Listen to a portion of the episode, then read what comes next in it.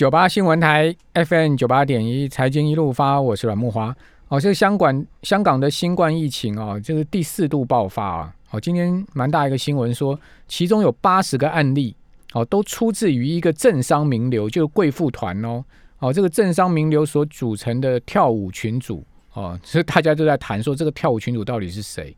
哦，那呃林建岳的前妻谢玲玲啊。哦，也确诊新冠肺炎哦，今天也发出声明了，说他确实是得病了哈。不过他说他并不是这个群组的成员，是在接触到这个群组里面的朋友被感染的。哦，这个谢玲今年六十四岁，很多年轻朋友可能不知道谢玲玲啊，谢玲在我这个年纪算是很红的明星了哈。那他呃十八号知道说这个群组的朋友确诊之后呢，今他就去检验，他自己去检验，结果是阴阴性。二十一号在二度检测啊。就隔天是阳性，这跟那个马斯克很像啊。马斯克不是一天之内检测四次，两次阴性，两次阳性吗？哦，那呃确认是得病哈。现在目前在医院治疗，还没有出现任何的症状哦，没有症状哦。那他也强调说，他并没有参加这个呃 Starlight 这个跳舞群组啊。检测是为了大家健康着想哦。谢玲到底是什么人？他八岁就演这个电影叫《婉君表妹》，那是一个很有名的电影啊，老电那个。那个以前我们有一点年纪的听众朋友应该知道哈，呃，演这个婉君童年时期啊，好得到了金马奖最佳童星奖，哦，那也拍过不少知名的作品哦。那一九八零年嫁给香港很有钱一个富商叫林建岳哈，就住自此就住在香港了，好，那之后就吸引了嘛哈，呃，但是他们也离婚了啦，一九九五年就离婚了，就是十五年的婚姻也画上休止符哈。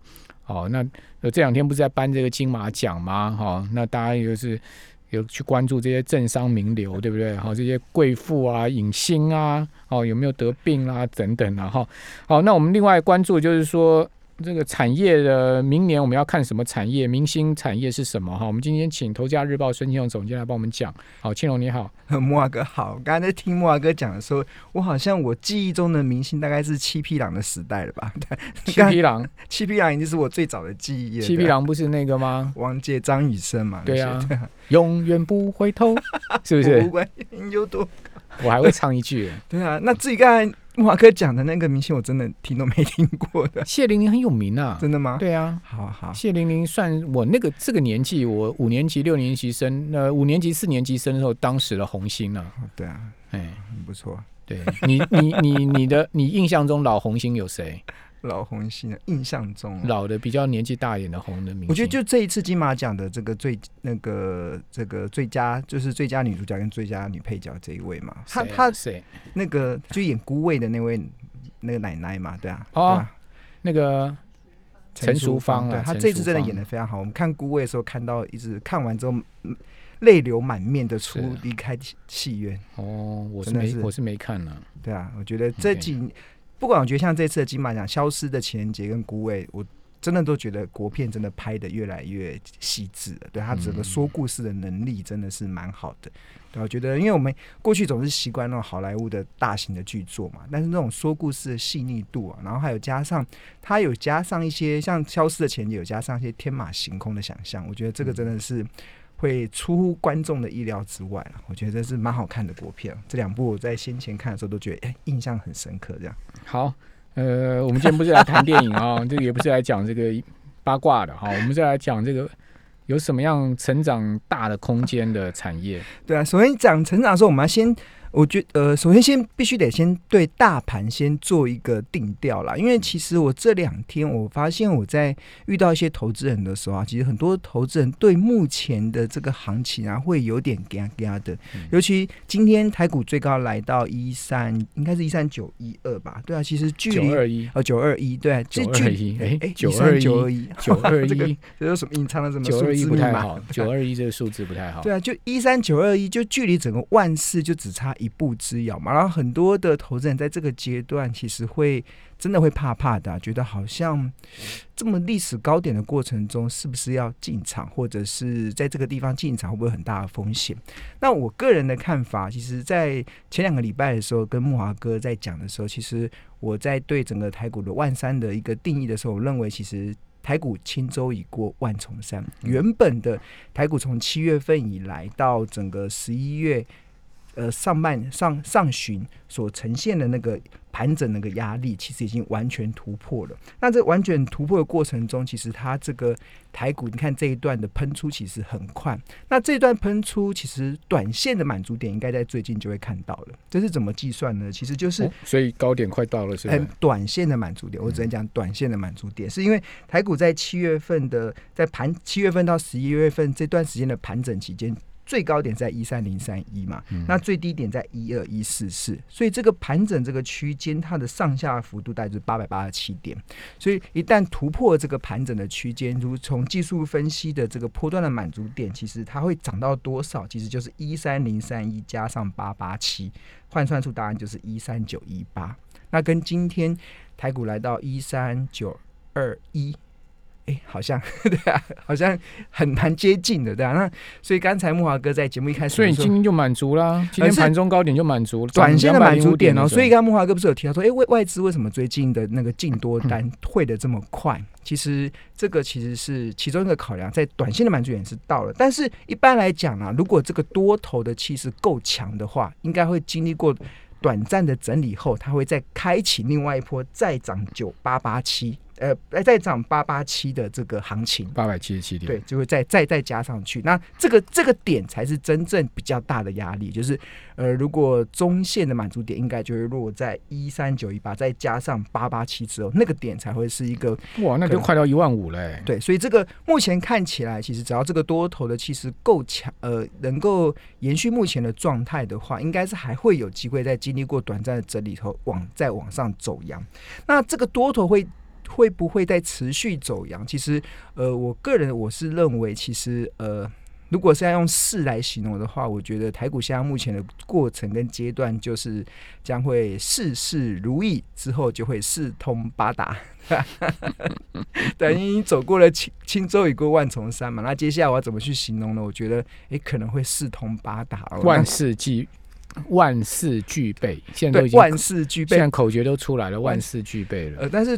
我个人看法是，过了万事，也许就会再有更好的那个表现出来。那大家觉得有点觉得很难去想象，哎，指数这么高了，怎么可能还会再继续往上？这就是过去很多投资人在看指数做一个很大的迷失，就是这个迷失，就是因为条件不一样了，其实你不能用相同的方式去看。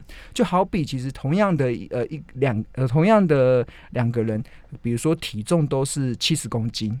大家觉得，哎，那这两个人都体重是七十公斤，那但是因为身高的不同，所以他体态就会不一样。如果他今天的身高是一百五十公分，你七十公斤，你可能你的体态就会比较臃肿一点。但是如果你今天是一个两百公分身高的人，你体重七十公斤，你可能就会变成看起来就像是一个瘦竹竿的样子。所以同样都是七十公斤，但是因为其他的条件不一样，所以他创造他的结果。就会不一样。那相同的，我们再看指数也是一样。大家觉得来到了万四，诶，这个好像过去来讲是历史的高点。那应该是不是要居高思维？但是重点是条件真的不一样。那这个条件不一样，我我以那个美国道琼指数为例啦。像美国道琼，其实它在二零一三年以前历史的最高点，大概大概在一万四千点。那那个时候在两千零七年所创下来的历史的高点，然后后来没多久，大家在两千零八年就遇到了雷曼兄弟的倒闭，然后就掀起了全球的金融海啸，然后就狂奔狂跌下来，然后一直到二零一三年的时候，美国道琼又再度来到万四，那个时候大家觉得哇，好恐怖哦！那个时候已经来到历史的高点了，诶，这么高的情况之下。大家敢投资吗？但是你现在从现在目前看，道琼已经离三万点就只差几点的空间的过程中，你会看到当。道琼突破了万四之后，它在往上冲的力道是非常的快速。这个其实从技术分析或从筹码分析来看的话，是指说当一档股票或一个市场它的指数突破历史高点的时候，常常就会上演所谓的上涨无压力的那个喷出行情。我觉得像台股就是面临现在处于这个阶段，就是上涨无压力。那另外一个方面要怎么去解读这个？同样是万事，为什么？美国道琼在两千零零七年是崩盘，在二零一一三年是呈现后来大多头的行情。其实关键就在于资金的条件完全不一样。像大家知道这一次的 Q E 这种印钞票的救市的政策，从两千零八年开始推出，到二零一三年、二零一四年，到现在到二零二零年，一度加码成 Q E 无上限，就是印钞票无上限，再加上目前的资金的。呃，利率的环境都是非常的低，所以在资金环境不同，在利率环境不同的情况之下，那其实就会造成这个同样的指数，但是却有不同的结果。那相同的回到台股，我觉得大家不要去觉得这个万事应该在可能下礼拜可能就会看到台股来到万事了。那这个万事是不是太高了？但是从各个方面来看啊，就我们从目前的所有的条件来看，台股真的没有往下修正的压力。或是风险在这边，那当然短线上满足点到了，可能会有一些人获利了结，或者它在涨另外一波的时候会来到一个更大的压力区，但是这个压力区就一层一层的过完之后，其实台股目前看起来是相对的海阔天空。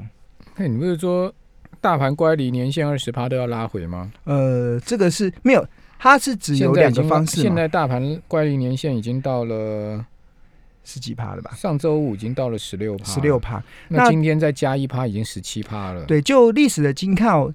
在上一次我们在提到的时候，就是台股在进入到那个跟年限之间乖离，如果超过十四 percent 以上的时候，它确实它会有两种可能，就是一个比较不好的发展就是修正嘛，去修正去跟年限之间的乖离；另外一个方式就是以盘代跌。那我们看到这一次从七月份到十一月份以来，其实它就是透过以盘代跌的方式去消化指数跟年限之间乖离过大的状况。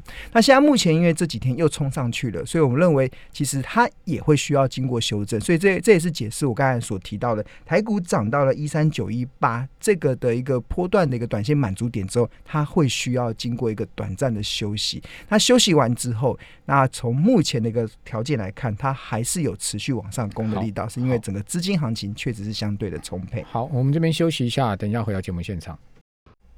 九八新闻台 FM 九八点一财经一路发，我是阮木华。我们有个活动啊，我们电台跟台师大合办的活动啊，大家有兴趣可以参加哦。就是台师大的乐活 EMBA 班是全台湾顶尖大学唯一啊，提供在在职专班中可以跨领域整合运动管理、休闲管理、健康管理跟乐活产业的课程哦。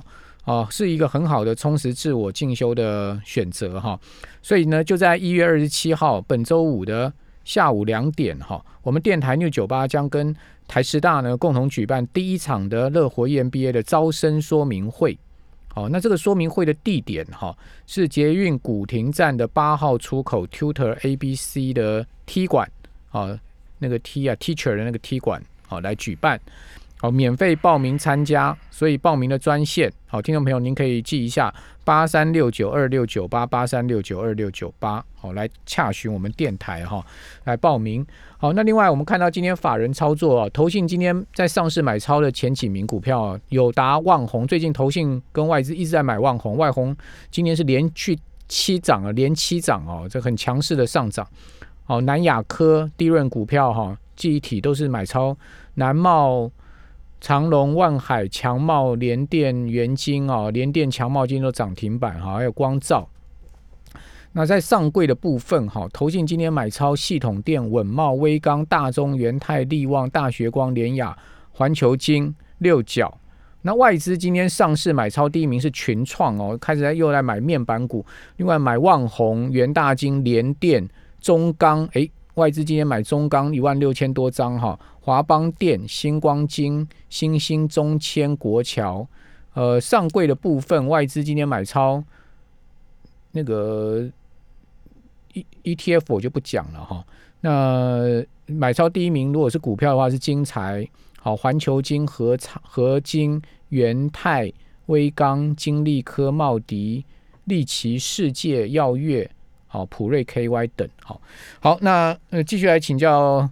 孙雄总监哦，哪些产业是你明年看好？如果说大盘你还持续看升的话，那你呃觉得如果看中长期、长期投资的话，我们可以琢磨什么产业呢？其实很多时候，呃，我觉得今年有个蛮大的一个感受啦，就是还蛮多的投资人，其实在短线上其实冲来冲去嘛。对啊其实很多我们看今年的当冲比是非常的高，每天占成冲来。冲去也赚不到什么钱，对啊，对不对？然冲到最后一场空，不一定啊，还是有些人可以在短当冲的过程中赚到钱啦。哎但是当冲要要花时间看盘的啦。你如果是上班族，你很难当冲。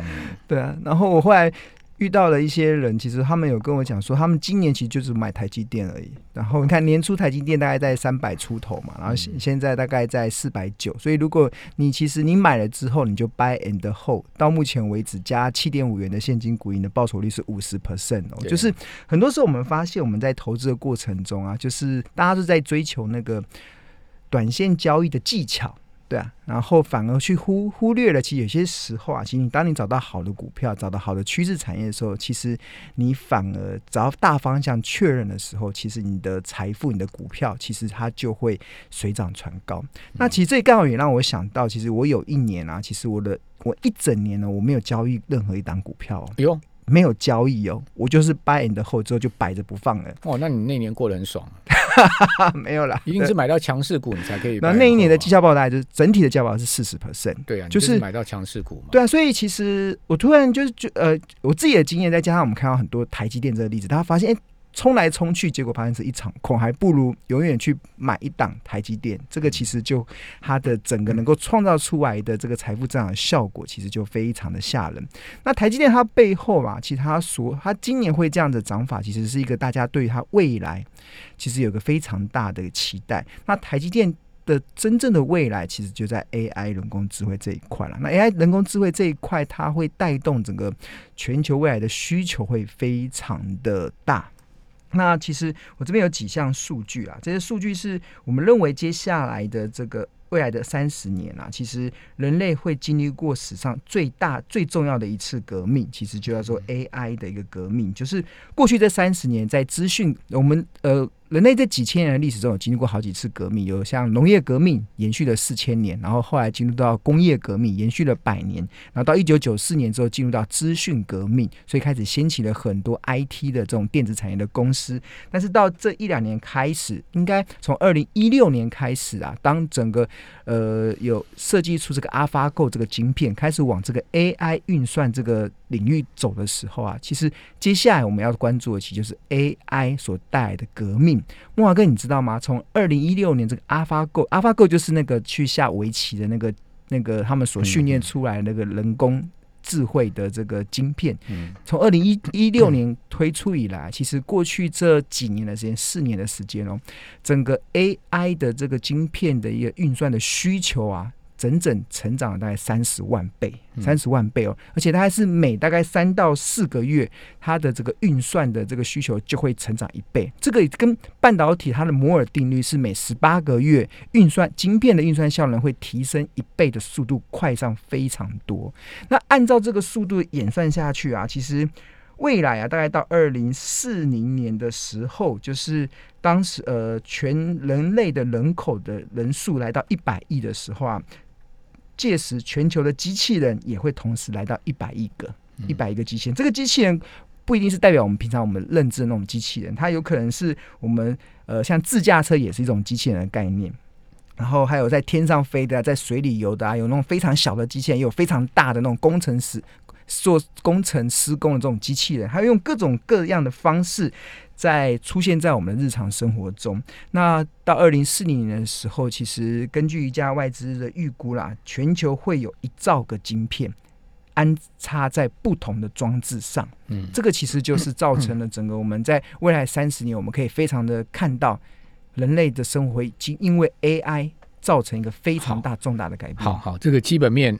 呃，毋庸置疑，一定很好。来，赶快讲这个个股。那在个股的部分呢、啊，其实我自己这个时间快到，股股股票啊，这个美股啊跟台股哪些股票是 AI 首选概念股？呃我觉得在嗯我觉得美美股其实最我觉得像像像辉达，对那个是最超维啊、辉达，我觉得这些股票拉回，只要一定幅度，其实都是长线好的买买进点。对，但不要忘了 AMD 或 NVIDIA，它为什么能够在 AI 这边能够发光发热，是因为它得了台积电。对，对，那台积电毋庸置疑，毋庸置疑。对啊，就台台股上面就台积电就是绝对的 AI 概念股。对，那我们在检视的时候，其实我会习惯去再多加一个财务财务报表的数据去看，哎，这这个这个 AI 概念股到底有没有？它真正的核心的竞争力，我会去选一个叫 ROE 股东权益报酬率。然后我稍微整理了一下，就是台股中跟 AI 有关的，就这几年有跨入到 AI 人工智慧，然后他们最近这四季的 ROE 可以缴出超过十五 percent 以上的报酬率的获利表现的公司。那最高的第一名是当然台积电，它近世界一批。ROE 是来到二十九 percent，那第二个第二名呢是二三七七的维新，它的 ROE 是来到二十三。维新维新股价今年今年尤其这段时间表现的很不好哎，呃，大家可以再去观察一下。然后接下来就是六四一二的群电，它的近世纪 ROE 是二十三趴，然后二三九五的延华近世纪 ROE 是二十二点八，另外还有呃三六六一的四星 KY。然后它的近世界 ROE 是二十一帕，三零二九的零一，这个是软体的代理商，对，它的近世界 ROE 是十九 percent。另外三二二七的原相做西莫斯的，它就是帮机器人装上眼睛的一家关键的零呃一家个公司，它近世纪的 ROE 是十八点三。那另外还有像三二三一的伟创，近世纪 ROE 是十六趴，然后二三八二的广达。它近世纪的 ROE 是来到十五 percent。那其实广大，我觉得大家可以留意啊，因为林百里他在这一两年启动了第三次的他们公司内部的一个呃转型计划，他很认真，他很专精在发展 AI，非常的专注。这个算是我们在台湾这几家这个电子代工厂中，我们看到最。投入最积极的，而且他认为这个是他非常重要的一环，对啊。对。那我觉得，那广达是大家可以疗愈他是不是可以在台积电之后，另外一档可以去大家长期追踪的 AI 的概念股。